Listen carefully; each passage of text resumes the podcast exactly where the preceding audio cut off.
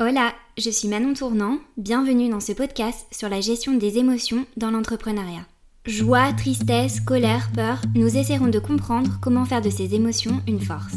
L'entrepreneuriat, c'est une aventure qui nous balance entre les sentiments de puissance et de vulnérabilité en un claquement de doigts. Et ici, nous parlerons sans tabou de cet ascenseur émotionnel. Si tu aimes cet épisode, alors tu peux lui laisser 5 étoiles ou le partager en m'identifiant, ça m'aidera beaucoup. Merci et bonne écoute cette semaine, je reçois Caroline, cofondatrice et CMO de Refer et créatrice du podcast Marketing Square. Nous échangerons sur sa façon de vivre les hauts et les bas de l'aventure entrepreneuriale. Écouter son cœur, utiliser ses émotions comme guide et l'amour comme pare-feu au stress et aux aléas. Caroline se livre sur toutes ses réflexions. Bonne écoute Aujourd'hui, je suis super heureuse euh, de vous faire découvrir Caroline. Salut Salut Manon, hyper contente d'être là. Bah, merci en tout cas de passer dans mon podcast. Euh, je suis sûre qu'on va passer un bon moment. J'avais très envie de t'inviter parce que je me suis identifiée dans pas mal de tes contenus. Et du coup, je pense que ça peut résonner euh, en plein de personnes. Euh, est-ce que tu pourrais te présenter pour les personnes qui ne te connaissent pas encore? Alors, je m'appelle Caroline, j'ai 31 ans, je suis récemment devenue entrepreneur, je suis récemment devenue podcasteuse, d'ailleurs j'espère que bientôt on te verra dans Marketing Square à ton tour et puis bah, je fais plein de choses, je pense que je suis en pleine, je suis en pleine crise d'adobis et je teste des projets et je vais un petit peu où le vent et la passion et le cœur me mènent. Ok, super, ça... En tout cas, ça inspire de la joie et de la créativité, donc c'est cool. Euh, alors, la première question que je pose à tous mes invités, c'est pour toi, l'entrepreneuriat, c'est quoi? Pour moi, l'entrepreneuriat, c'est l'aventure. Ok.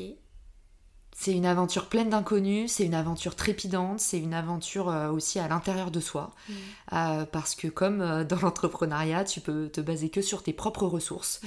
et ben tu es toujours finalement à vif. Mais le fait d'être à vif, t'apprends un maximum en très peu de temps, et ça j'adore. Ouais, c'est un angle intéressant. C'est la première fois qu'on le, le décrit comme ça. J'aime beaucoup. Ah bon? Ouais. tu te dis, bah, ça, elle est un peu écorchée vive, celle-là.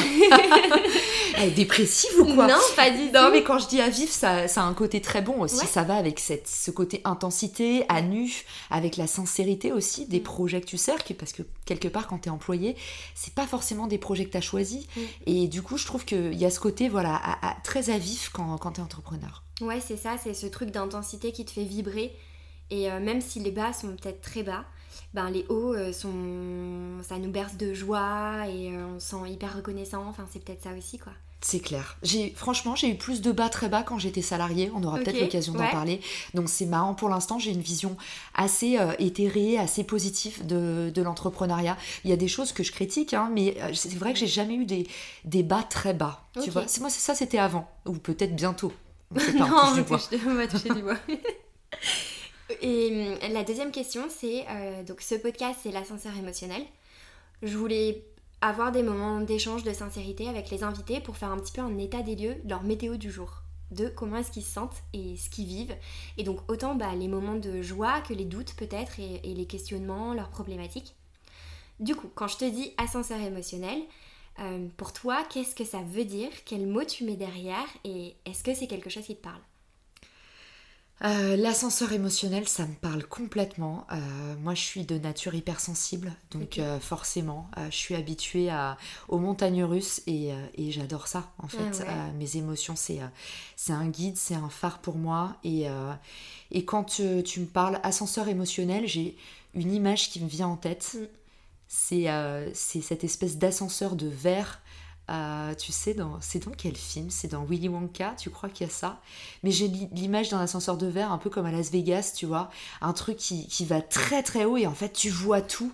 Et c'est un peu ce que tu ressens avec tes émotions. Tu es hyper connecté aux autres, tu vois, que tu montes ou que tu descendes, tu es hyper connecté aux autres.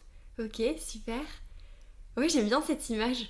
Il faudra qu'on vous mettra dans les ressources de l'épisode parce que je trouve pas le film, mais j'ai cette image d'un ascenseur qui monte très vite tout en vert. Je crois que c'est Willy Wonka. Je crois que c'est Charlie et la ah, chocolaterie. Ah, Charlie et la chocolaterie, je l'ai vu, mais du coup, je me souviens pas. Ok, super. Et donc là, l'entrepreneuriat, pour toi, ça fait. Enfin, je sais du coup que tu étais salarié avant. Et euh, qu'est-ce qui t'a donné envie de te lancer? C'est quoi qui a été ton moteur? Et euh, bah, est-ce que tu peux nous dire un petit peu comment tu le vis maintenant, ce que ça t'a apporté peut-être? Je me suis lancée complètement par, euh, par hasard dans l'entrepreneuriat. En fait, ce qui s'est passé, c'est que j'étais à la fin de mes études, je suis partie à New York en stage de fin d'études et je suis restée je suis restée 8 ans à New York. Je suis tombée amoureuse de cette ville et euh, il se trouve que euh, par un coup du sort, qui n'est un peu la faute de personne, euh, je me suis retrouvée sur le carreau en France. Et en fait, à ce moment-là, je me rends compte que la vraie valeur ajoutée que j'ai en France particulièrement, c'est que je sais très bien faire du partenariat. Mm. Et en fait, pendant dix ans, j'ai fait du gros euh, aux États-Unis. Euh, le gros marketing, donc c'est une façon de faire du marketing qui est très axée sur la performance. Donc on va chercher un maximum de frugalité. En gros, des actions qui ont beaucoup d'impact et qui coûtent pas cher en termes d'investissement, que ce soit du budget ou des ressources. Et, en fait, ça, en France, ça venait de ça venait de se lancer. Et du coup, à ce moment-là, je me dis, waouh, en fait, euh, je me dis pas ils ont du retard, je me dis euh, j'ai un peu d'avance, est-ce que je documenterai pas bah, les meilleurs, enfin ce que j'ai fait pendant 10 ans et mes meilleures méthodes grosses en général bah, c'était des partenariats, les moments où on craque des trucs de genre en un mois tu doubles ton, tu ton revenu mensuel et en fait c'est ça, ça paraît magique et c'est le truc, le, c'est la façon la plus vertueuse de croître, tu vois et je me dis il y a un truc qui est intéressant, c'est que c'est à la fois très efficace et très juste. Mm. C'est qu'en fait, euh, tu apprends aux gens à travailler ensemble et tu apprends aux gens à pas mettre tout leur budget dans des régies publicitaires, euh, à casser les intermédiaires, à casser les situations de monopole. Donc en fait, ça allume complètement mon côté altermondialiste. Et, euh, et, et, pour, cette, pour ces raisons et pour plein d'autres, je me suis dit, je vais développer une plateforme qui permet de faire des partenariats. Je vais documenter tout ce que j'ai appris et je vais en faire un outil. Ouais, donc c'est un, levier en fait euh, hyper puissant pour accélérer euh, tout ça. Exactement, et, en France, on, a vachement euh, tendance à se méfier des autres, ouais. ce que les Américains font un petit peu moins. Et, du coup, la culture du, du, partenariat aux US est très prégnante. il faut savoir que c'est là-bas, c'est le troisième plus gros levier d'acquisition. En France, le partenariat, c'est un peu un truc qu'on fait euh, en se disant ouais, ça marche pas très bien. Pourtant, si tu regardes, c'est le seul point commun de toutes les boîtes qui sont en hyper croissance, c'est qu'elles ont des partenariats hyper forts, voire pour certaines des programmes de partenariat où il y a un écosystème de genre 400 acteurs. Ok, c'est super intéressant. Donc ouais, il y a vraiment ce truc aussi bah, qui te définit de communauté, tisser le lien et, euh, rassembler au final. D'où aussi euh, peut-être toute cette création de contenu qui te permet euh, d'avoir peut-être un, un, fil conducteur pour, euh, pour lier tout ça Clairement, je, quand, quand j'ai commencé, moi, j'avais, j'ai pas eu la vocation du, du marketing hein, de, de, base. moi, j'ai fait, j'ai fait une école plutôt sciences humaines. j'adorais la psychosocio, tu vois. J'aimais les gens, en fait. je n'ai jamais trop voulu faire du marketing. Par contre, j'ai voulu être prof quand je suis sortie du lycée, je voulais être prof. Ah ouais. Et j'ai toujours, euh, si tu veux, j'ai toujours été celle en cours euh, euh, qui, qui re-digérait le cours pour les autres, qui aidait les autres à faire leurs devoirs. Je faisais les dissertes de mes potes. bon, moyennement, moyennant quelques aides en mathématiques de temps en temps. T'as déjà le business en toi. Le co-marketing, je faisais du co-marketing. Mais en tout cas, j'ai toujours, j'ai toujours adoré transmettre. Et j'ai toujours considéré que le moment où tu où tu craquais une thématique, c'est quand tu arrivais à la transmettre. C'est un truc qui est très vrai. C'est tu te dis, si j'arrive à apprendre ça à quelqu'un d'autre, c'est que ça y est, je suis devenue légitime. Ouais. Oui, c'est vrai que c'est une belle façon de, valider, en tout cas, si on a, on a... Parce que c'est pas seulement acquérir une compétence, c'est comme tu dis aussi, la transmettre et faire que la personne se l'approprie. Ouais. Bah c'est cool, ça doit te remplir en tout cas de, de, je sais pas si c'est de la reconnaissance le mot, mais tu vois, c'est le genre de métier où tu dis, euh, tu vois ton utilité directement. T'as tout dit. C'est plutôt, euh, c'est pas tellement la reconnaissance parce que honnêtement, euh, surtout quand tu bosses au contact des étudiants, faut pas, voilà, Ils s'en foutent. Ouais, faut, pas, faut pas, faut pas s'attendre à ni du retour sur investissement ni des merci. Je, force le trait, mais ce que je veux dire, c'est ce qui est, ce qui, ce qui est génial quand, quand tu transmets quelque chose à quelqu'un d'autre, c'est qu'en fait, tu peux aussi te dire euh, oui, j'ai un impact et aussi il y a une petite partie de toi qui vit, qui vit chez les autres. Et je sais pas toi, mais moi j'ai jamais oublié les personnes qui m'ont formé. Même si à l'époque je leur ai pas assez dit merci, parce qu'on est tous les mêmes quand on est enfant, ado. Ça nous paraît naturel que les adultes y fassent tout pour ah, nous. Complètement, ouais. Et même c'est pas assez, même on trouve on en veut plus. Mais, euh, mais tu vois, j'ai toujours, il y a des gens qui ont marqué ma vie et, dès que, dès que j'ai grandi, je me suis dit putain moi j'ai envie de marquer celle des autres, j'ai envie qu'il y ait un petit truc en moi qui vive chez les autres. Ouais, ok, trop cool. Et hum, là, ça fait combien de temps que tu es rentrée en France? Ça fait deux ans. Parce que du coup, New York, t'es tombée amoureuse à New York. Ouais. T'as adoré. J'ai écouté ton épisode avec, avec Enzo dans, sur le thème de l'échec. Et, et, je crois que j'avais lu quelque part que tu voulais peut-être retourner à New York. Ouais, complètement. Ouais, J'attends que ça. Ouais. Donc là, comment est-ce que tu vis Comment est-ce que tu as vécu ton retour à Paris? Comment est-ce que tu le vis maintenant? Parce que, ok, tu es porté par tes projets. Euh, je pense que tu as réussi à t'établir aussi un, cercle euh, de personnes qui aussi créent du contenu, partagent ta vision, tout ça. Et je sais pas, est-ce que tu as la, plus de la frustration de ne pas être à New York? Est-ce que tu as réussi à t'ancrer à Paris? Euh, Comment est-ce que tu te situes par rapport à tout ça? Alors j'ai réussi à m'ancrer à Paris, euh, mais honnêtement j'ai passé, euh, en fait j'ai, je suis rentrée, euh, je vais, je vais peut-être commencer par ça, je vais, je vais t'expliquer comment, euh, comment je suis rentrée, parce qu'en fait, je suis pas rentrée vraiment euh, de mon plein gré, je suis plutôt rentrée à l'insu de mon plein gré, comme on pourrait dire. Euh, je me suis retrouvée sur le carreau parce qu'en fait, on m'a fait, j'avais un, un, super taf et on m'a fait une promesse d'embauche dingue. Je me suis fait débaucher par un de nos partenaires qui m'a fait une proposition à la carte et qui... voilà, j'ai eu un super fit avec le CEO, ils m'ont vendu un, un, taf de rêve et en fait, ils ont changé d'avis, en tout cas les investisseurs ont changé d'avis euh, pendant les démarches de visa. Mm.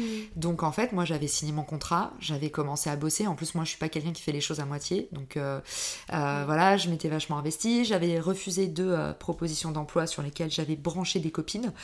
Et, et, là, et là, en fait, on, me plante en plein été, en juillet, un matin de juillet.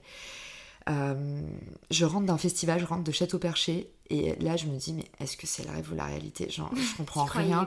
Bah non, on me dit tout d'un coup au téléphone, euh, ils me disent, euh, en fait, on arrête tout, euh, mais on va certainement ouvrir le job l'année prochaine. J'étais là. Et certainement, mais ouais, tu fais quoi pendant un an, quoi? Bah ouais, et puis surtout à ce moment-là, en fait, bah, moi, je suis rentrée en France pour des vacances. Et je suis censée repartir en septembre, et on est au mois de juillet, on a commencé les démarches de visa. en fait, il n'y avait rien qui Enfin, là, je me, la tuile. Là, c'est la tuile. Et, euh, et, en fait, je suis rentrée du coup dans ce contexte-là euh, où je me retrouve à devoir expliquer à mes potes de là-bas que je reviens pas et à mes potes d'ici que je reste. Et là, c'est le moment horrible où en fait, déjà, toi, tu es en train d'encaisser. Et, euh, et, en fait, les autres ont plein de questions. Les autres ont plein de questions. Ta famille te dit, mais comment ça, tu l'as pas vu venir Mais il y avait bien des signes, mais machin. En fait, tout le monde veut des explications que tu peux pas donner. Et, et là, ça a été hyper dur pour moi. Euh, hyper dur. En plus, c'est la saison des mariages. Donc moi, je me retrouve en, France à la saison des mariages. J'ai qu'une envie, c'est de déprimer. Mais je suis obligée quand même de faire tous les mariages. les mariages. de sourire sur les Ah mais je me tape tous les mariages de l'été. Et du coup, le discours en plus de mes amis qui m'adorent et qui sont incroyables. Mais les gens peuvent pas s'en empêcher, mais c'est de la pitié. Donc déjà, tu vas pas bien. Et, en plus, on me dit, hey, tu peux pas aider ma pote Caro. Tu sais, ma pote de New York, bah en fait, elle s'est fait lâcher. Ah, euh, tu connais pas quelqu'un qui recrute quelqu'un. Ah, et je me retrouve enfin, vraiment à tous les mariages. Je suis là, putain, c'était la tournée d'été là maintenant. J'ai fait la totale. Ah oui, euh... ce regard de tristesse posé sur toi, ça devait te renvoyer justement. Euh, je sais pas si, quel sentiment, quelle émotion t'as eu. Parce que même si ça t'échappait et que c'était pas de ta faute, est-ce que t'as eu un peu honte? Ah oui, j'ai eu clairement honte et, et, surtout, les gens sont pleins de gentillesse, mais en fait, t'as plus envie de, de, voir les autres parce que les autres ne font que te rappeler à l'échec et, euh, et tu, tu, tu, es exactement dans une position basse. C'est exactement ça. T'as honte, tu te sens un petit peu euh, euh, humilié et, et voilà. Et encore une fois, c'est différent de d'être juste quelqu'un qui cherche du taf, parce que ça, ça arrive à n'importe qui et ça fait pas mal. Et moi, je suis complètement ok avec ça. Ce qui est très dur, c'est le côté un peu théâtral de euh, elle s'est fait complètement plaquer, tu sais, elle devait repartir. Du jour au lendemain, elle se retrouve sur le carreau. Et là, en fait, tu deviens un peu pas la bête de foire, mais ça, c'est hyper dur. Franchement, c'est pas le. Tu vois, c'est un problème de riche de chercher du boulot. Moi, je m'en plaindrai jamais. On, on, passera tous par là. Ce qui est très dur, euh, tu vois, c'est plutôt le côté faut que je te raconte l'histoire. Et tu vois, là, tu deviens un peu l'animal de foire et tout le monde se passionne pour ton histoire. Et c'est horrible parce que les gens sont pleins de gentillesse.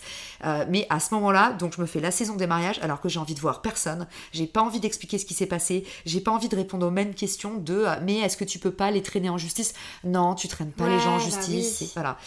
Et, du coup, tout le monde me, me, disait les mêmes trucs, tout le monde voulait m'aider, euh, mais avec beaucoup de tristesse et de, et de pitié dans le regard. Et donc, je passe le pire été de ma vie, on va pas se mentir. Et à côté de ça, bah, je cherche du boulot, sauf que je suis tellement malheureuse que tu, dois connaître ça. Hein. C'est la loi de l'attraction, la loi des séries aussi ça se voit que j'ai pas confiance en moi, donc en plus je me fais maltraiter par des recruteurs. Euh, enfin, maltraiter, j'exagère, mais aux États-Unis, ils sont très polis les gens. Et je rentre en France et je me fais boxer en entretien. Je tombe. Et euh, oui, c'est vrai qu'aux États-Unis, c'est ce que tu disais tout à l'heure, c'est euh, ils vont te sourire, ils vont t'accueillir. Alors, je, je sais pas si tu connectes de la même façon avec les gens, mais en tout cas, le, au moins le premier, la première rencontre, elle est agréable. Et là, tu es rentrée en France, ouais je me souviendrai toujours, il y a un recruteur qui m'a. J'étais au troisième entretien, un truc comme ça. Et euh, il m'a annoncé l'entretien d'après. Il m'a dit alors, euh, Marco, il est un peu dur, hein, mais il va te tester, hein, mais parce qu'il veut voir ce que tu as dans le ventre. Ah ouais, ça et là, et là, je me suis dit, waouh, enfin, en fait, c'est cette. Mais je pense que j'étais déphasée et aussi, il faut le dire, hein, c'est un truc que les gens reprochent beaucoup aux Américains. Quand tu passes 8 ans aux États-Unis, tu rentres, t'es euh, t'es pas du tout habitué à la violence du monde. Mm. Euh, et quand je dis les États-Unis, c'est vraiment New York hein, mm. aussi. Mais on est dans un microcosme où tout le monde est. Alors, tu peux leur reprocher ce que tu veux aux, aux Américains, mais ils sont euh, d'une gentillesse. C'est-à-dire que même s'ils le pensent pas, et peu, pour moi en tout cas, peu importe, en tout cas, c'est ce que je pense, ils te font toujours sentir à l'aise.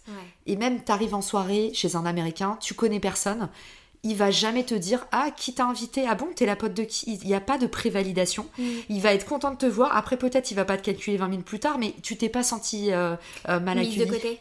Voilà. Ouais je, vois mm. exactement ce que tu veux dire. J'ai eu un peu la même chose en revenant d'Espagne quand je suis rentrée en France. Et dans le business pareil de me dire ok ouais les gens euh, c'est dur. Il faut se réhabituer un petit peu à cette nouvelle mentalité et à ce truc de la critique aussi. Après, il y a plein de bons côtés, hein, mm. euh, comme tu dis. Mais euh, ouais, la critique, la méfiance, comme, euh, comme tu le soulignais tout à l'heure, la, méfiance en première. et, et quand t'es pas comme ça, que donc du coup ça n'a pas l'air d'être ton cas, c'est vrai que tu te prends peut-être une double claque de te dire ok déjà le retour est subi, mais en plus le retour dans le monde du travail est compliqué. Ouais, clairement. Donc, euh, donc voilà, à ce moment-là, comme je vous dis, euh, juillet, euh, juillet, septembre, je traîne ma carcasse. et j'étais un peu l'ombre de moi-même. Ouais, tu rayonnais pas quoi. Non, je rayonnais pas du tout. Pas... Alors après, il y a un truc, c'est que moi je suis quelqu'un de très cynique. Donc en fait, même quand ça va pas, j'arrive quand même à. Ça me permet de faire des bonnes blagues et je voilà, je suis pas. J'exagère. Mais si tu veux, j'ai été, j'ai été vachement détruite en termes de confiance en moi. C'est-à-dire que le moral va toujours parce qu'on va pas se mentir. moi, je me lève tous les matins, je me dis que je suis une privilégiée, j'ai un toit au-dessus de la tête, j'ai pas de problème de santé. Enfin voilà, pas le droit de me plaindre. Par contre, comme je te dis, en termes de confiance en moi, professionnellement, j'ai eu du mal, euh, j'ai eu du mal à, à, retrouver en fait euh, la, le feu, le feu sacré. Et maintenant, est-ce que tu te sens plus apaisée parce que le fait d'avoir lancé tes projets, trouver ta voie, faire des choses où ça se voit que ça te passionne, euh, est-ce que ça contrebalance le fait que tu sois à Paris et pas à New York? Clairement, bah déjà à Paris, euh, pour répondre en plus au reste de ta question, euh, à Paris, oui j'ai refait mon cercle, mais moi il y a un truc, c'est j'ai toujours, je me suis dit où que je sois dans le monde, je sais que je me ferai des cercles. Parce que j'aime trop les gens pour pas connecter. Et du coup je connecte même un peu trop vite. au bout de certains, j'ai des amis qui me disent ah mais enfin c'est quasi une boulimie sociale en fait, mais j'adore rencontrer des gens. Euh, j'adore rencontrer des gens. Et du coup, moi, j'ai toujours choisi une ville parce que pour moi, la condition, c'est pas tellement les gens. Je sais que je vais toujours rencontrer des gens euh, qui, me, qui me plaisent, qui me touchent, qui me parlent, qui m'apprennent des choses. Et, même s'ils sont différents de moi, quelque part, euh, ça, me, ça me plaît autant. Je suis moins dans ma zone de confort, donc les liens vont mettre plus de temps à se former. Mais tu vois, moi, quand tu regardes, si tu viens à mon anniversaire, tu vas halluciner la, la différence entre mes amis. c'est vraiment le jour et la nuit. Il n'y en a pas un qui se ressemble, c'est des parcours, c'est des, des horizons. Mais le seul truc qui les rapproche, c'est que c'est des gens qui ont le goût des autres. c'est intéressant, c'est de et c'est intéressant ce que tu dis de quand même connecter avec des personnes qui soient différentes et ça fait partie de l'intelligence émotionnelle de dire bah cette personne elle est pas comme moi, on n'a pas la même grille de lecture, on n'a pas la même façon de communiquer, mm. on n'a pas la même façon peut-être aussi d'exprimer notre affection ou et quand même, euh, on arrive à euh, se comprendre et à respecter euh, la façon d'être d'autres personnes. Ce qui n'est pas toujours évident et je vois beaucoup de, gens aussi faire des raccourcis de non, cette personne je la trouve pas sympa ou cette personne elle est bizarre juste parce que bah, la personne est un peu différente. Donc, ouais. Bah, en plus, à Paris, typiquement, c'est un truc que j'avais un peu fui à Paris aussi. Mm. Je trouve que les gens sont hyper durs, mais vraiment très très durs. Et, euh, et tu vois, tu parlais de, de tout, toute la partie créateur de contenu. Ouais, moi j'ai quelques copains dans le milieu, mais c'est. franchement, c'est un milieu que je trouve aussi très très dur. Et où les gens ont des relations qui sont souvent très opportunistes. Et ça, moi, c'est un truc euh, que, je, que j'accepte pas et que je veux jamais dans mes relations euh, en général. Donc, euh, Paris, c'est un drôle de. Je trouve que c'est un drôle de milieu. Et, et même si t'es protégé et qu'il y a. Moi, tu vois, j'habite dans le 20e arrondissement, il y a une ambiance trop sympa, mm. les gens se parlent. et j'ai l'impression que depuis le Covid aussi, il y a un vrai. On a plus envie d'être ensemble. Plus envie. Ouais mais ça reste, ça reste froid, ça reste dur, ça reste des logiques de, euh, euh, tu vois, je pas, là j'écrivais ma culture d'entreprise sur Richmaker et c'est ne méprise personne, mais quel que soit, euh, les gens trouvent des raisons de, mépriser tout le monde. C'est est-ce que c'est les vêtements, est-ce que c'est la façon dont ils travaillent, est-ce que c'est avec qui, est-ce qui qui fréquente, avec qui est-ce qu'ils traînent, est-ce que c'est combien d'argent ils gagnent, est-ce que c'est leur niveau de compétence? En fait, c'est c'est un putain de poison à quel point c'est c'est pas on n'est pas dans la spiritualité on n'est pas dans l'amour de l'autre on est vraiment dans une grille d'évaluation. Et, je trouve que ça euh, que ce soit dans nos métiers ou à Paris euh, c'est un truc euh, dont il faut se prémunir parce que c'est violent. Complètement. Et, et, ça fait un peu aussi enfin tu vois sur toute la partie entrepreneuriat et création de contenu je trouve que quand t'es pas encore dans ce milieu là et que t'arrives et que tu veux créer ton contenu mais que bah tu tu t'arrives pas encore à naviguer, que ce soit sur LinkedIn ou sur un podcast ou sur YouTube, bah c'est hyper intimidant. Parce que justement, tu vois que euh, t'as pas trop le droit à l'erreur. Tu vois qu'il y a déjà des groupes hyper euh, soudés. Et en fait, tu dis, bah, toi, t'arrives, euh, comment est-ce que ça va se passer, comment est-ce que je vais m'intégrer, d'où l'importance bah, de, bien s'entourer. du coup, toi, tu as tissé des liens avec des personnes tu vois, moi j'ai tissé des liens avec des créateurs de contenu dès que je me suis lancée pour pas me sentir seule. Et on dit toujours qu'on est une petite euh, tribu positive. Euh, et euh, de justement pouvoir parler de notre, notre quotidien, de nos galères, en sachant qu'on se comprend et que bah, peut-être que nos amis qui entreprennent pas vont pas forcément comprendre et en tout cas n'auront peut-être pas l'empathie de dire oui, je comprends que ce truc sur LinkedIn, ça te saoule. Tu vois, mm. enfin, d'extérieur, les gens s'en foutent. Est-ce que tu as créé ça? Euh, ouais. Ouais, je pense que c'est hyper important. Euh, j'ai eu la chance en fait d'arriver sur Clubhouse. Euh, je trouve que c'était plus facile de connecter sur Clubhouse que sur LinkedIn. j'ai rencontré Fabien Ferreira euh, qui est devenu, euh, c'est pas mon associé, mais on a tellement créé de contenu ensemble que j'ai l'impression qu'on a lancé une boîte. Euh, on faisait une room par jour pendant presque un an. Avec Fabien Donc avec Fabien. Donc voilà. Et puis après avec Guillaume, j'ai rencontré des gens incroyables. C'était la première fois que j'avais des amis entrepreneurs parce que moi venant de New York, en fait, je vais pas vous faire le stéréotype, mais c'est tous les mecs sont en finance et toutes les nanas sont en marketing dans la mode ou le make-up. C'est pas, c'est pour le coup, c'est pas une blague. Hein, c'est un c'est statistiquement. Enfin, si tu rencontres mes amis, c'est statistiquement 100% euh, vrai. Donc en fait, euh, moi, quand je me suis lancée dans l'entrepreneuriat, c'était pas du tout mon milieu mais pas du tout mon milieu. Et euh, mais j'ai pas non plus une famille d'entrepreneurs. Et du coup, euh, bah, je me suis retrouvée très seule. C'est marrant parce que je sais que tu as reçu Arthur Aubeuf dans ton podcast. J'ai rencontré Arthur parce que j'avais fait une table ronde avec son cofondateur et il m'a dit Tu me fais trop penser à Arthur, il faudrait que tu le rencontres. Ah. Je l'ai rencontré par, en visio. Et j'ai eu l'impression que je le connaissais depuis toujours et j'ai cliqué avec lui. Et, et après, bah, ça a été que des rencontres comme ça. Mais je suis vraiment repartie à zéro. Et il y a un truc aussi qui est important. Euh, T'as raison, il faut s'entourer de créateurs de contenu, de gens qui te ressemblent, d'entrepreneurs, de gens qui te font avancer et qui connaissent. C'est vrai que on a des souffrances euh, du point de vue du commun des mortels. Parfois, je m'écoute parler, je me dis j'ai envie de me mettre des claques. Hein. C'est des trucs du genre oui, il a repris mon contenu et t'as vu, il a fait tout un carrousel sur ma conférence. Hum, hum, hum. C'est vraiment, c'est pur. De l'extérieur, je me dis waouh, on est, on est quand même. Mais justement, pour faire gaffe à ça, à pas devenir euh, trop, euh, tu vois, des, ordures du milieu, c'est hyper important de, garder aussi ses potes. Et j'en vois plein qui tombent dans l'écueil de Ah, j'ai une nouvelle bande de potes, nouvelle vie. Il y a même des gens qui m'ont dit euh, Quand tu es entrepreneur, tu peux plus être ami avec des gens qui sont pas entrepreneurs parce qu'ils nous comprennent pas. et je trouve ça hyper dangereux. C'est hyper dangereux parce que on perd, si tu traînes qu'avec des gens qui font la même chose que toi, bah peut-être que vous allez tous ensemble devenir plus cons.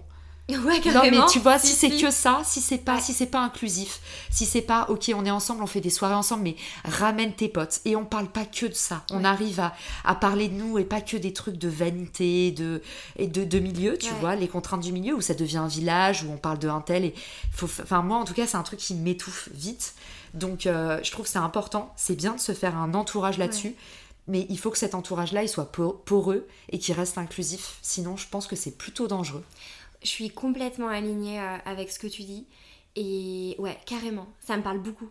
euh, de, de, de, pas être euh, pas être omnibulé par ça et en plus donc c'est dangereux parce que bah, comme tu dis ça peut t'étouffer Euh, il y a un truc aussi c'est très enfin il y a un côté très auto-centré aussi dans la création de contenu et même si c'est pour les autres bah, c'est facile de basculer dans ce truc d'ego de basculer dans ce truc un peu euh, omniprésent et aussi ça fait que si tu traînes qu'avec des entrepreneurs euh, ta valeur elle est corrélée à ton travail Hmm. et en fait c'est hyper dangereux de se couper de personnes aussi qui t'aiment pour qui tu es et pas ce que tu fais et qui ont connecté avec toi avant que tu aies un projet Clairement. euh, à ton compte tu vois C'est pour ça que moi, ma définition du personal branding, c'est. et d'ailleurs, on fait une formation là-dessus avec Harold. Ouais ah trop marrant reçu. Les gens, ils se disent, mais c'est pas possible. En fait, elle a fait son podcast la même journée, ils sont tous dans la même pièce, les invités. Euh, ce qui est très important, c'est que tu as raison, euh, la création de contenu, en tout cas l'édification d'une marque personnelle de nous-mêmes en tant que marque, euh, c'est auto-centré, mais en fait c'est pour ça que tu es obligé aujourd'hui, si tu veux, pas, pas devenir une ordure du milieu, tu es obligé euh, d'inclure les autres là-dedans. Et en fait, la marque personnelle, ce que j'adore dire, c'est c'est pas ce que toi tu dis de toi-même, c'est ce que les autres en disent. Et aujourd'hui, si tu veux pas euh, tomber dans l'excès, en fait, le stéréotype de ceux qui font mal l'exercice et où il y a un effet retort, c'est que tu te perds toi-même, il faut absolument que tu restes centré sur les autres. Et Ouais. en fait, toute la lumière que tu as, il faut que tu arrives à la redistribuer. En fait, pour moi, euh, c'est tout sauf individualiste la Ouais. création de contenu. Et oui, on se met en avant parce qu'on utilise le jeu, mais si tu fais émerger des gens, euh, si tu inclus les gens qui t'écoutent, si ça devient les invités de ton podcast, euh, si tu envoies la lumière sur les autres créateurs, c'est tout, mais pour moi c'est l'inverse, c'est tout à propos des autres. ouais Et, tu, et toi, tu dois être capable de, de t'effacer. En tout cas, pour moi, la différence entre une audience et une communauté, c'est que si tu veux créer une communauté, il faut que tu t'effaces pour que les gens y parlent entre eux. Et si tu veux une audience, bah là c'est moi je, donc c'est des photos de toi, des... Ouais, et puis tu prends même même pas jeu. le temps de répondre à tes commentaires. C'est deux stratégies différentes, mais en tout cas, moi je sais que mon truc c'est les communautés. J'aime ça et, et l'audience, ça me fait ça me fait pas grand chose en fait, Non. ça me fait pas battre le cœur. Ouais, c'est ça, et, et- et je pense qu'on a un point commun pour euh, connecter avec les gens et euh, justement voir les, les autres connecter avec nos invités, c'est le podcast, Qui est un outil de ouf, je trouve, pour mettre justement en avant tes invités et leurs connaissances et, euh, et, et un peu bah, le transmettre, quoi. Mm. Mm. Clairement. Quand j'ai lancé euh, Marketing Square, je me suis dit, le, le premier truc, euh, en fait, je me suis dit, mais les podcasteurs, euh, c'est c'est insupportable. Ils- comme beaucoup de créateurs de contenu, en fait, ils, ils- ils pensent qu'à faire grossir leur propre audience. Et aujourd'hui, la création de contenu, c'est pas faire grossir ton audience, c'est apporter de la valeur et surtout c'est distribuer ou redistribuer la lumière. Et c'est pour ça que moi, je me suis positionnée. Enfin, il y en a. euh, attention, quand je force le trait, c'est pas tous les podcasteurs, mais ce que je veux dire, c'est le milieu du podcast euh, était un petit peu teinté de ça. C'était que des discours de réussite, c'était Ouais. que les mecs qu'on voyait déjà partout.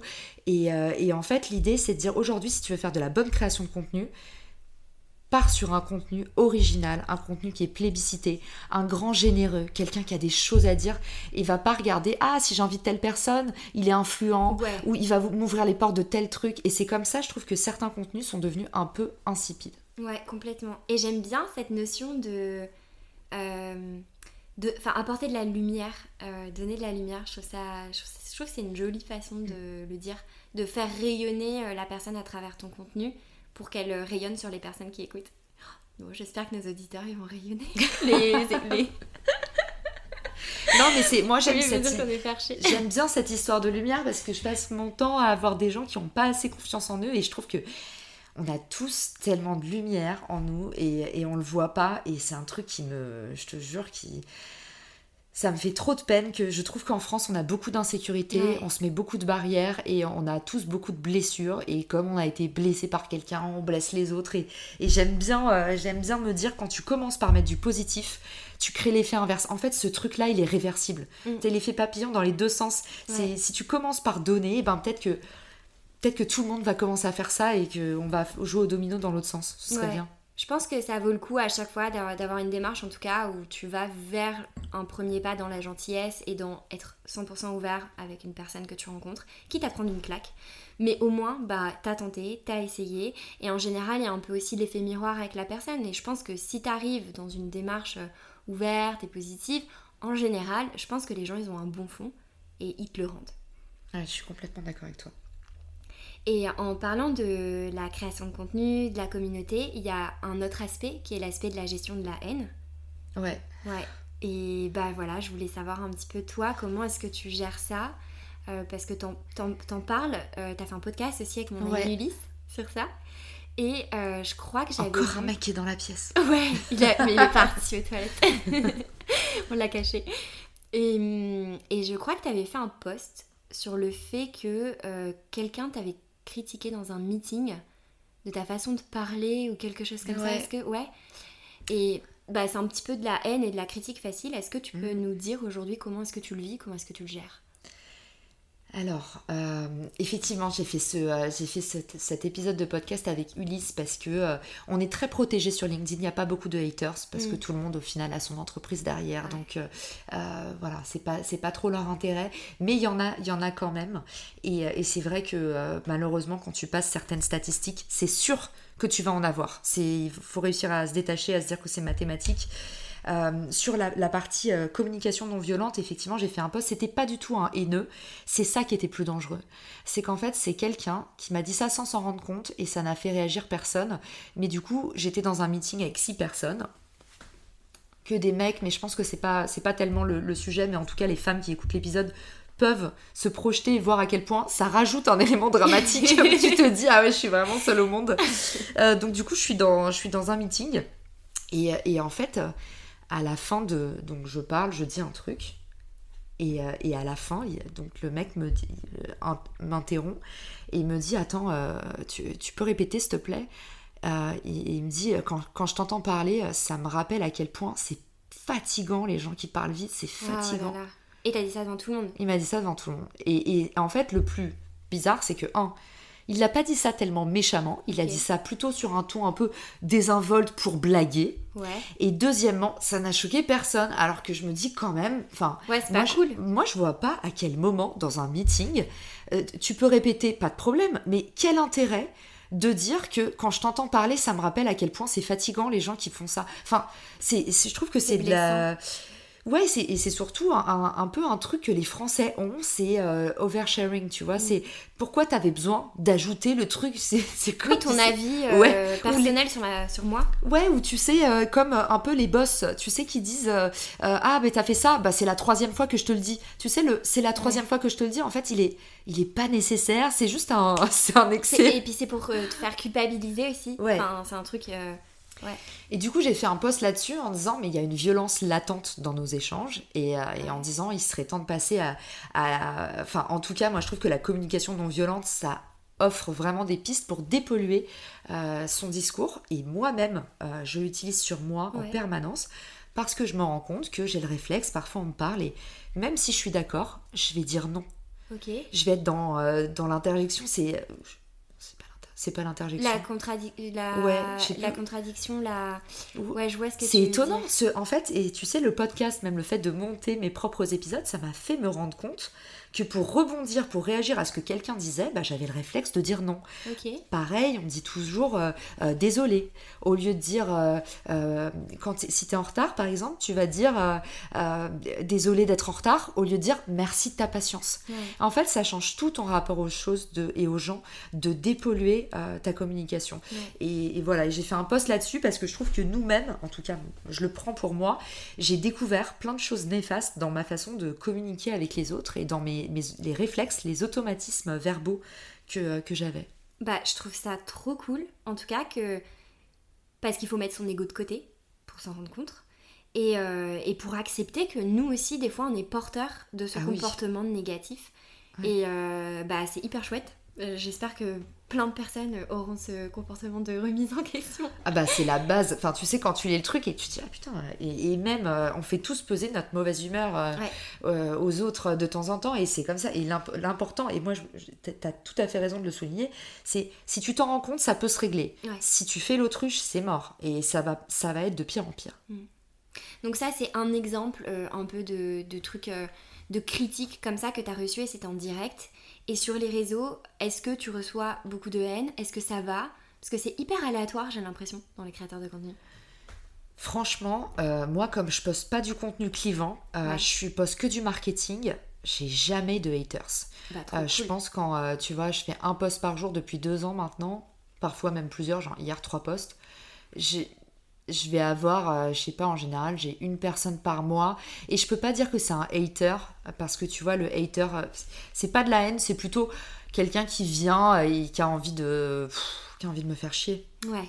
Mais c'est pas, j'ai pas, non non, j'ai pas trop, j'ai pas trop ça. Par contre, je le vois sur les autres et, euh, et moi j'ai beaucoup de mal à, j'ai beaucoup de mal à, à, rester calme en fait. Dans, en fait, c'est marrant parce qu'on a fait l'épisode là-dessus avec Ulysse justement sur est-ce qu'il faut euh, ignorer euh, son hater. Avec Arthur Obeuf, on avait parlé et il m'avait dit moi j'invite mes haters au restaurant. On avait fait un épisode de mon podcast là-dessus et les gens ils s'en souviennent, ils me disent tout le temps cet épisode de Marketing Square c'est sur comment euh, créer une communauté et du coup il dit invite tes haters au restaurant.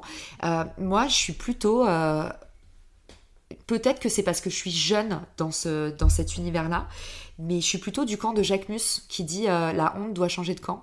Et en fait, je vois beaucoup de. Euh, j'ai l'impression que plus on excuse les haters, plus on leur donne un sentiment d'impunité qui euh, va les rendre plus forts.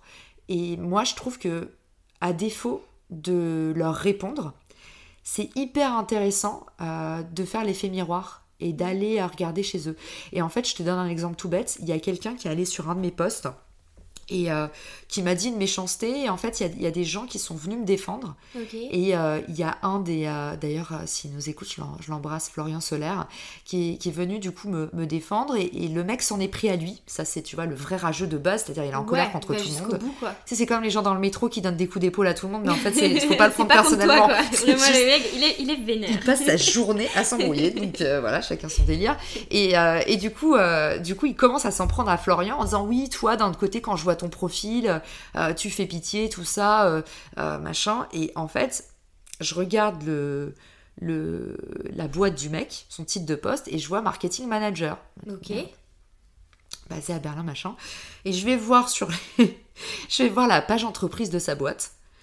Euh, et, du coup, sur la page entreprise de sa boîte, il y a marqué Ah, on recrute euh, un mec euh, en Allemagne, enfin, du coup, de là où il était basé, on recrute, je sais pas, un poste pour l'équipe sous la direction du marketing manager.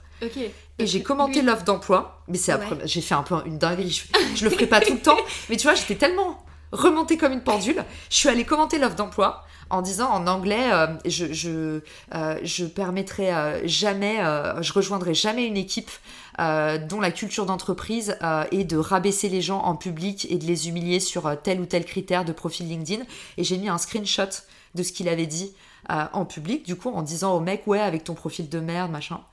Et le lendemain, j'ai eu cinq messages d'une espèce de board, enfin des gens importants de cette boîte, qui disaient on voulait vous dire que on a convoqué cet employé pour lui expliquer que c'était pas possible. Pour nous, c'est hors de question d'avoir des propos haineux sur les réseaux sociaux au nom de la société. On est sincèrement désolé pour ça. Et en fait, voilà, moi aujourd'hui, je pense en tout cas que quand tu commences à être un créateur qui a euh, une petite influence, en fait, c'est peut-être aussi ton devoir de hmm. d'utiliser ce pouvoir pour dire bah en fait non, tu viens pas euh, insulter les gens, tu viens pas les ramasser. Alors, je trouve ça hyper noble de dire euh, j'invite mes haters au restaurant et j'adore Arthur. j'adore Ulysse aussi qui dit faut les ignorer, c'est de l'énergie perdue.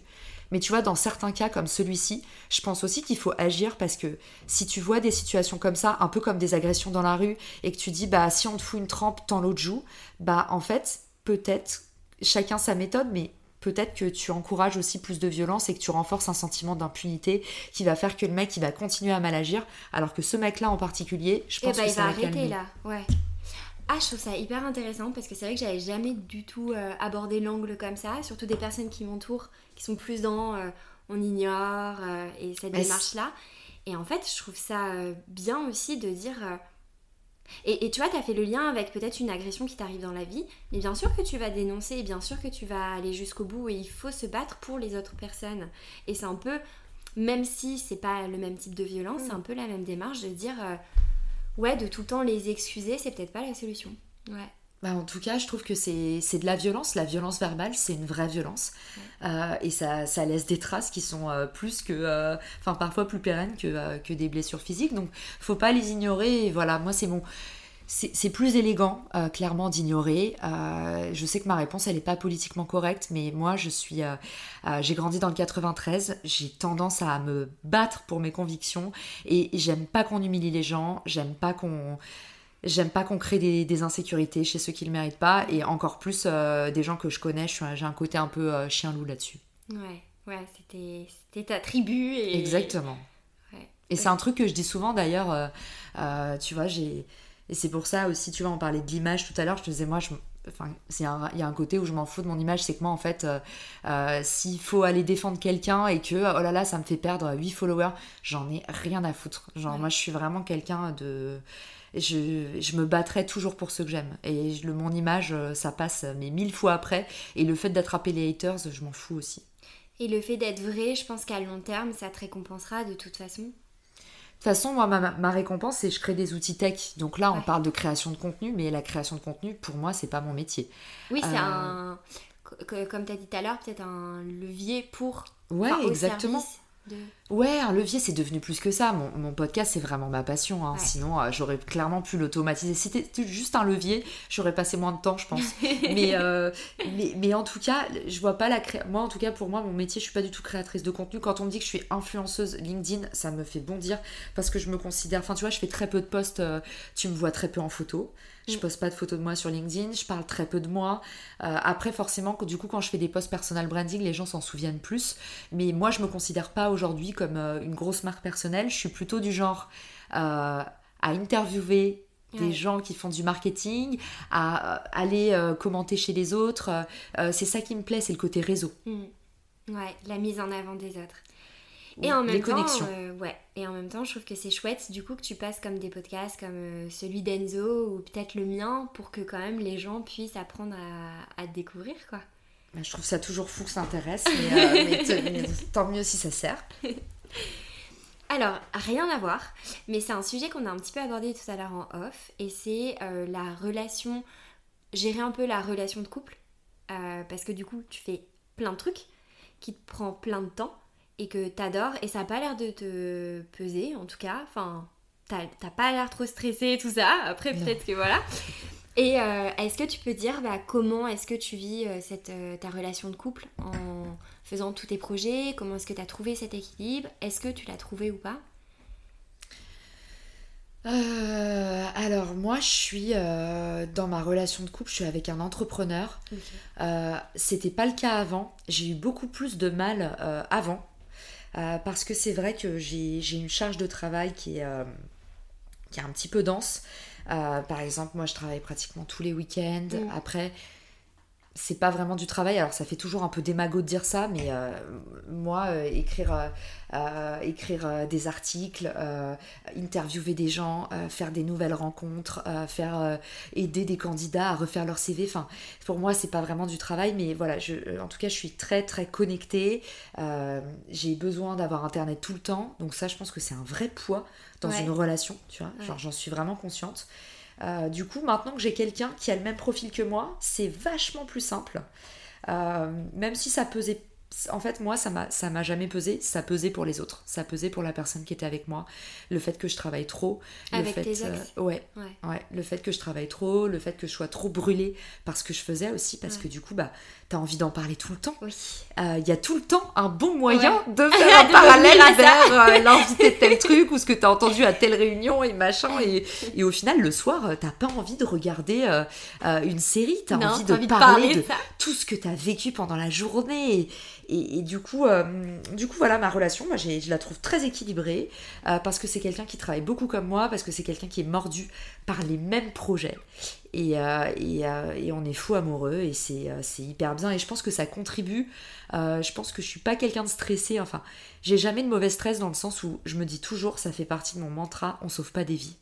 C'est-à-dire que moi, honnêtement, je perds un client sur Richmaker il euh, y a euh, une merde sur mon produit, euh, je perds des followers, je, perds ce que tu veux, c'est on sauve pas des vies. C'est pas la maladie, c'est pas des problèmes de santé.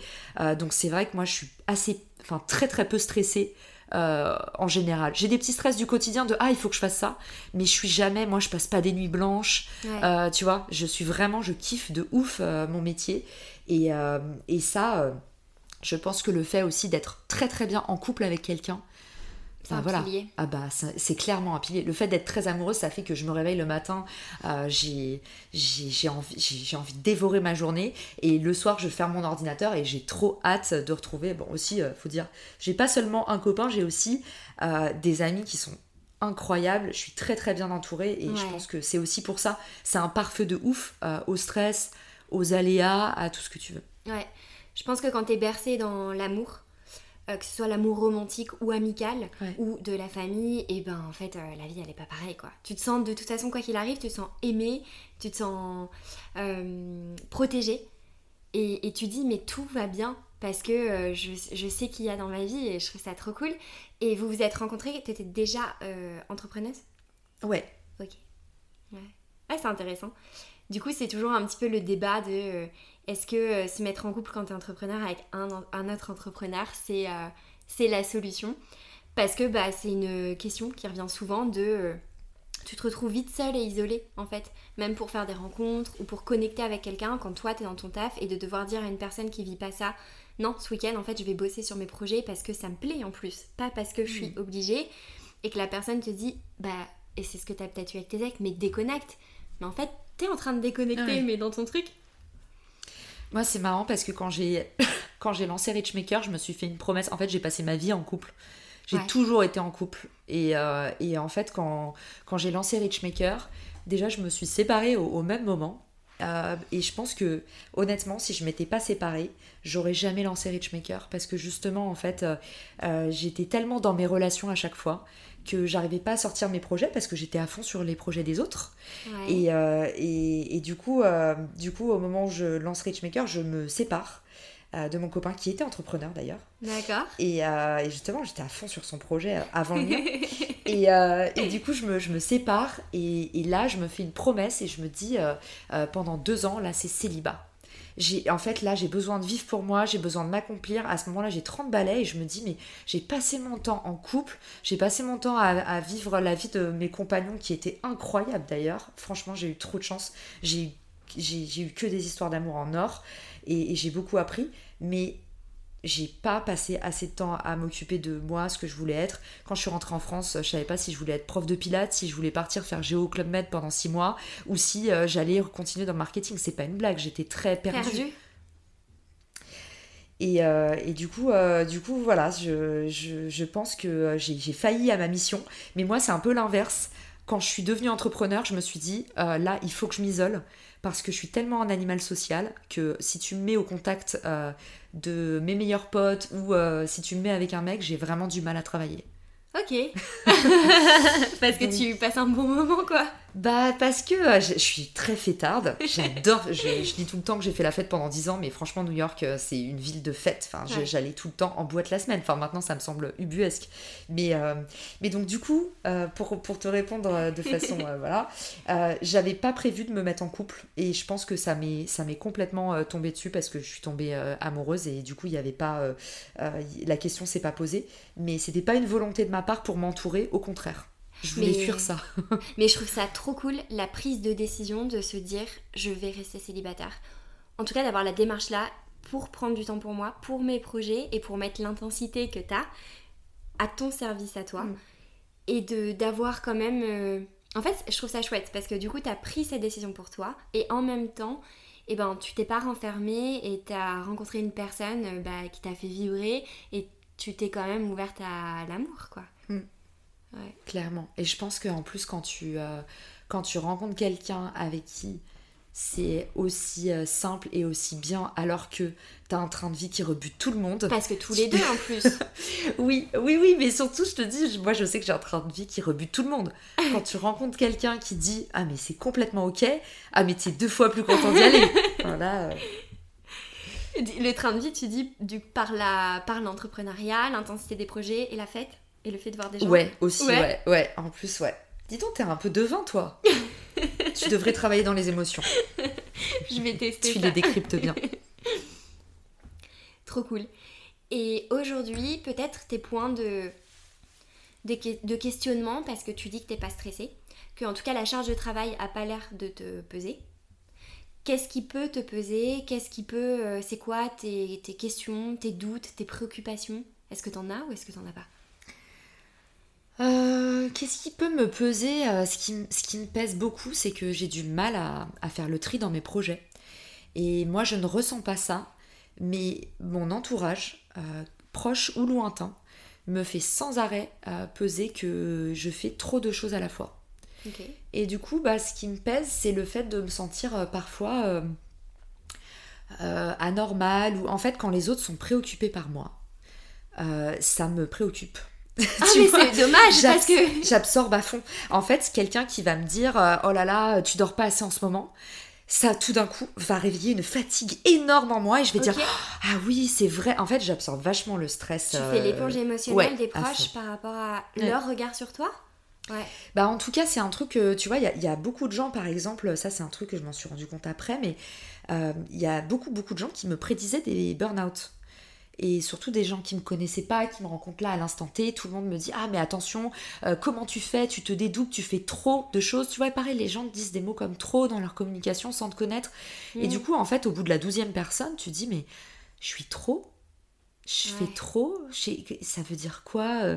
et, du coup euh, bah si je fais trop, bah je fais je fais mal euh, et, en fait, ça, tu vois, ça m'a fait peser le fait de me sentir euh, euh, différente, de qu'on me fasse en fait un peu la prophétie que j'allais me planter. Et ça, je pense que c'est le truc qui me fragilise le plus aujourd'hui. C'est que tu vois, c'est vrai, je développe trois projets à la fois.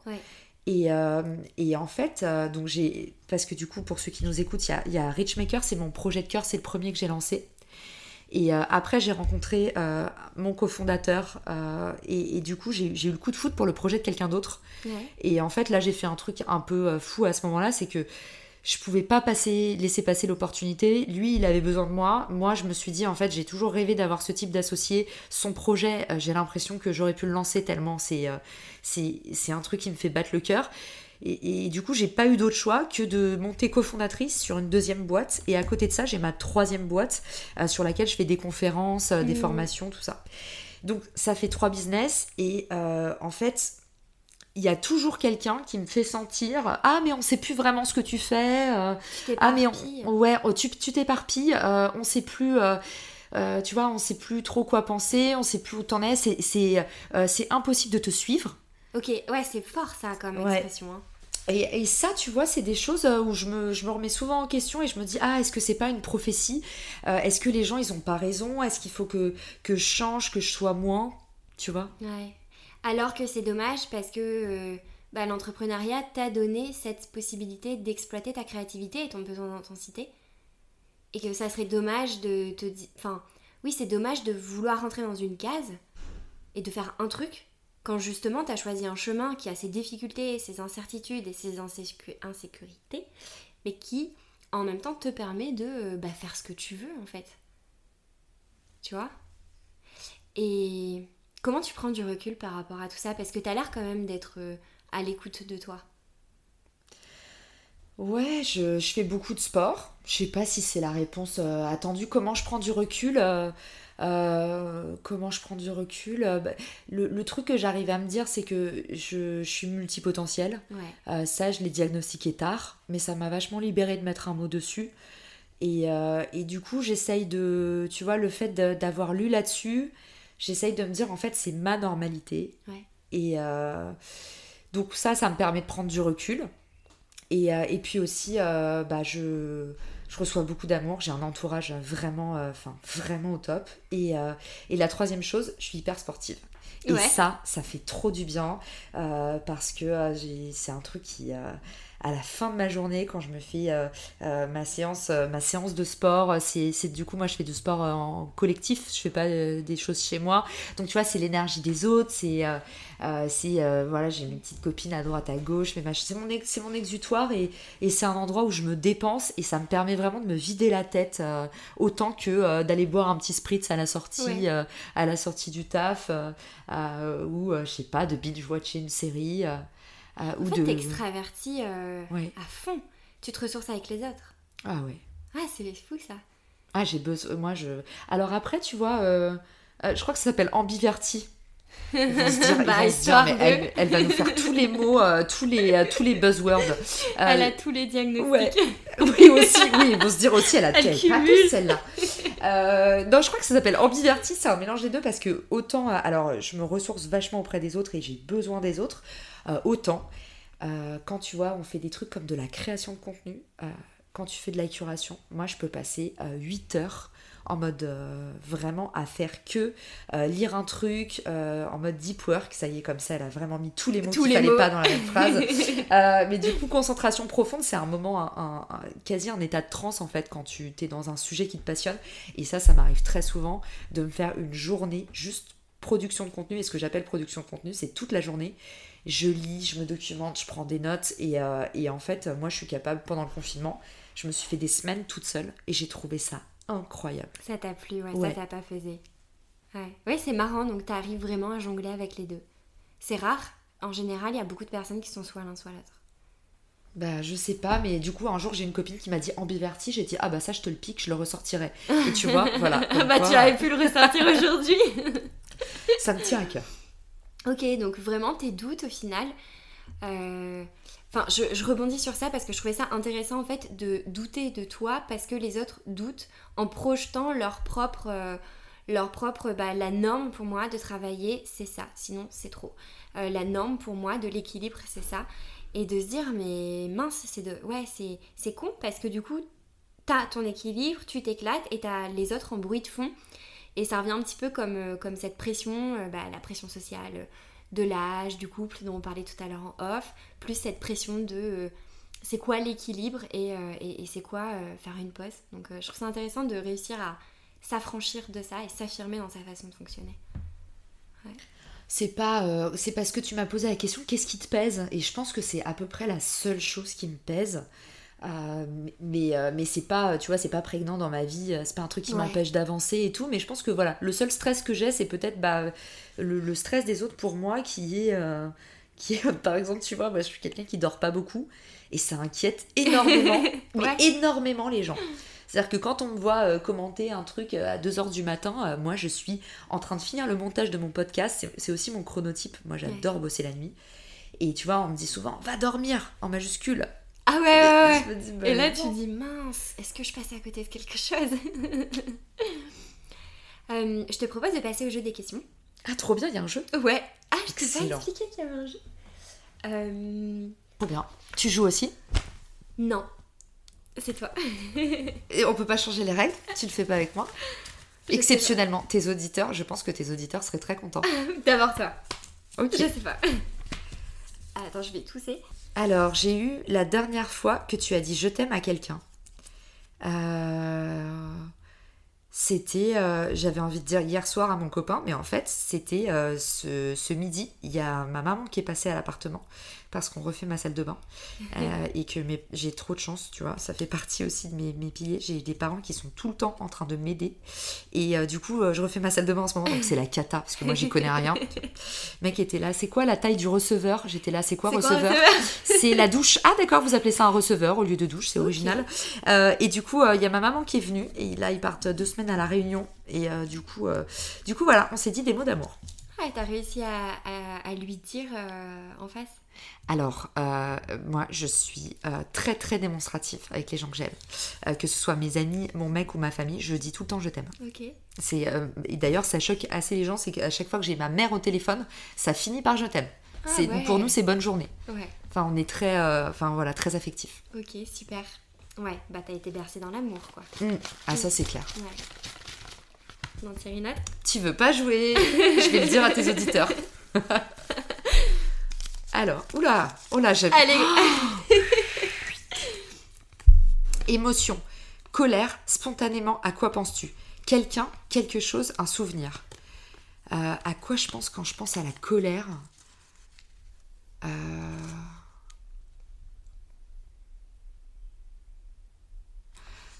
le pre- Je dois dire le premier truc qui me vient là. Ouais. Euh, tout à l'heure, je discutais avec ma concierge et en fait, elle m'a raconté qu'il y avait eu une agression. En fait, ma porte, les gens vont se dire le 20 e c'est ghetto. Ça n'arrive jamais. Petit erratum, ça n'arrive jamais. chaque fois, à chaque fois, je dis le 20 e c'est trop bien et deux Et secondes là, après, je dis à mes potes, ouais. Euh, non mais exceptionnellement, euh, du coup, j'ai discuté avec ma, ma concierge tout à l'heure et, euh, et elle, elle me raconte que euh, il y a, du coup, la porte était, euh, il y, a- il y a eu un problème de porte sur la porte automatique que tu as passé tout à l'heure et, euh, et en fait, il y a du coup un mec qui s'est fait agresser dans mon hall cette nuit. Et du coup, euh, je, je passe, je passe tout à l'heure, ils étaient en train de réparer la porte et je lui dis ça va et tout. Elle me dit bah ouais, il y a eu une agression et tout machin. Donc euh, c'est le premier truc, euh, voilà. Mais parce que intéressant, tu vois, mot agression, je pense. Je Ouais, pense que je ouais, corrèle ça, ça. ça. Ouais. ok, super. Je trouve ça trop cool. Allez, tire-en. Oh, c'est bizarre, on m'a jamais, jamais demandé. Bah sharing is caring, c'est notre épisode. Ok, ça marche, je vais en tirer une. Ah, j'ai peur du coup parce que mes questions sont dures. Une seule. Et je nous resserre un petit verre de rosé Yes. en attendant. Ouais. Ah oui, parce que est-ce que t'as expliqué à tes auditeurs qui ont faisait les recettes pompettes ce soir J'ai tiré ce que tu aimes le plus chez toi. J'adore. C'est quoi savoir. toi? Ce que t'aimes le plus chez toi Euh, ce que j'aime le plus chez moi, je pense que je suis quelqu'un de très heureux. Du coup, je suis très très forte pour remonter le moral. Ok, c'est cool. Ouais. Bah, moi, je pense que ce que j'aime le plus, c'est. C'est avec un, un- un compliment qu'on me fait beaucoup sur euh, le fait un peu de rayonner sur. euh, bah, un peu comme toi, de rayonner sur mon entourage et qu'on me dise que je suis une amie fiable.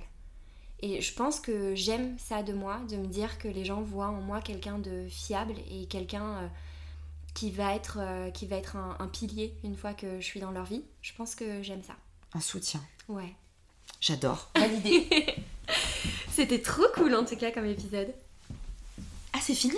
Bah, ça fait déjà une heure. On dit pas au revoir? Si, on dit au revoir. Nous, on est dans notre vie là. Ah oui, c'est vrai que tu avais un podcast. J'aime bien parce que c'est une vraie, euh, ouais, une vraie discussion. Et, euh, et je trouve ça super chouette en tout cas que tu te sois livré sur plein d'aspects parce que je sais jamais vers où ça va vraiment aller les épisodes. Donc je te remercie de t'être confié, d'avoir euh, joué au jeu, de m'avoir posé une question aussi, c'est la première fois. Mais j'adorerais, on en profite pour faire un petit appel à tes auditeurs. Ouais. Si vous avez envie que Manon fasse un podcast de l'ascenseur émotionnel qui devrait être ton pilote. Excusez-moi, mais, euh, mais moi j'ai pas vu le pilote. Ce serait génial que ton premier épisode ce soit ton ascenseur émotionnel à toi. Pourquoi tu as lancé ce podcast Ouais. et, et que toi tu fasses l'exercice. Et si tu veux, je m'y engage solennellement, on fera l'épisode ensemble et moi je t'interviewerai. Je trouve que c'est une trop chouette idée. Ce serait cool. Mais dites-nous ce que vous en pensez, du coup, vous qui écoutez l'épisode. Et puis, euh, Ouais, bah c'est bon ça là. donnera de la force à Manon. dans un bordel. et bah écoute, on- je pense qu'on peut conclure et je te, je te remercie. J'ai hâte de partager l'épisode. Salut à tous, merci pour votre écoute et merci Manon pour ton invitation. Merci. Si vous avez aimé cet épisode, vous pouvez lui laisser 5 étoiles ou me laisser un petit commentaire, ça m'aidera beaucoup. Merci.